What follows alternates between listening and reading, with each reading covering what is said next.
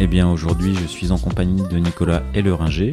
Euh, merci Nicolas d'avoir accepté l'invitation. Bonjour Pierre. Et euh, je vais te poser euh, une question. Je sais que tu, as écouté quelques épisodes de CTOs et, et je voulais savoir s'il y avait un épisode ou deux en particulier qui t'avait marqué et pour lesquels bah voilà, il y, avait une idée ou plusieurs idées que tu retenais. Alors, j'ai beaucoup écouté avec attention et plaisir celui avec Antoine Bull, puis euh, Antoine est un ami depuis longtemps, très très longtemps, très proche, mais euh, bon, je le connais tellement que c'est ce serait un peu facile. C'est triché. Ouais, triché, c'est ça. Dans les épisodes récents, celui de avec Alexis, euh, qui m'a interpellé. Alexis Agaï. Oui, tout à fait. où la description de son parcours en tant qu'entrepreneur, CTO, le dynamisme des projets, comment il a été obligé de se réinventer, tout ça, moi, m'a m'a beaucoup impressionné. Et surtout, ça m'a interpellé sur le fait que, en fait, on parle de CTOs, le, sujet du podcast, en fait, les, trajectoires sont très très différentes les unes des autres, très euh, enrichissant et complémentaire d'écouter un peu euh, comment d'autres ont abordé la difficulté euh, des projets. Ce qui m'a ce qui m'est resté comme sentiment, c'est que euh, par rapport à Alexis, j'ai l'impression que moi, ma vie, alors qu'elle a fait euh, quand même quelques projets, quelques dynamiques, a été plus plan-plan. C'est-à-dire que euh, le projet de la boîte. alors on, en rediscutera, mais pas si plan-plan que ça, malgré tout. Ouais, mais en comparaison, voilà, j'ai trouvé qu'il y a. Oui, il y a, y a, de réorganisation, mais d'écouter la façon dont d'autres abordent ces, ces problématiques-là, comment ils y réagissaient, tout ça, je trouve ça hyper enrichissant en fait. C'est ça qui m'a interpellé le plus dans, dans des épisodes récents que j'ai écoutés. Quoi.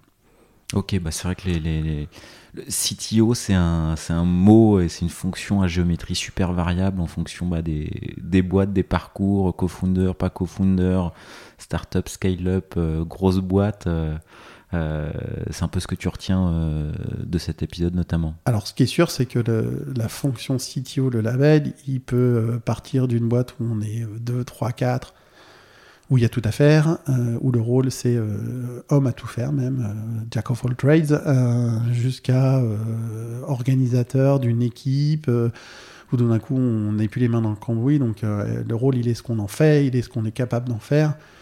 On en discutait avant, la capacité d'un CTO ou d'une CTO de se dire est-ce que je suis la bonne personne au bon moment pour ce poste-là, tel qu'il est défini, et quels que sont les besoins de mon entreprise, ça demande un recul incroyable. Moi, j'ai assez rarement vu des, fondateurs de boîtes se dire à un moment non, mais il faut prendre quelqu'un euh, entre guillemets à ma place pour ce rôle-là différent. Euh, je sais que euh, je prends l'exemple Critéo où je suis passé, où Romain Nicoli, qui est CTO fondateur historique, à un moment a dit ben, j'ai besoin de quelqu'un, d'un VP Engineering pour m'occuper de, de, de, la partie tech de la RD.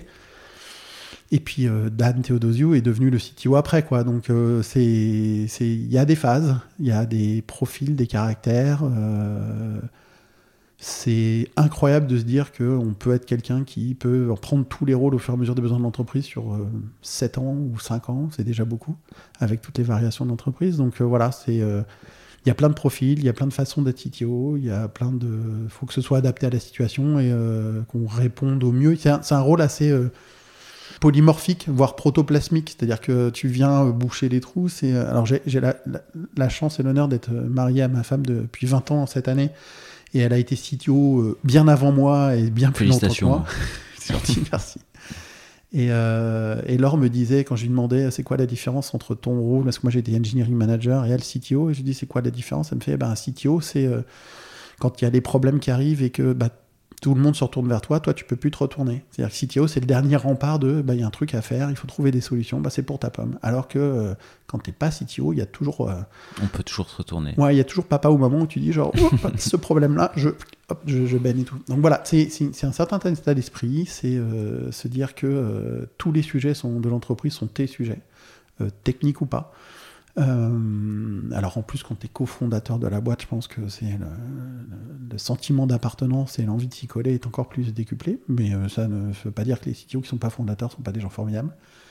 Mais voilà, c'est quelque chose qui est... Euh, il n'y a pas un format particulier. Alors on peut dire ça de beaucoup de métiers, mais je pense que de, la responsabilité dernière, le dernier rempart d'organisation de la partie technique d'une boîte, ouais, c'est quand même assez particulier. Je vis ça depuis, euh, depuis quasiment deux ans maintenant. Et euh, ouais, c'est une, une, phase un peu particulière.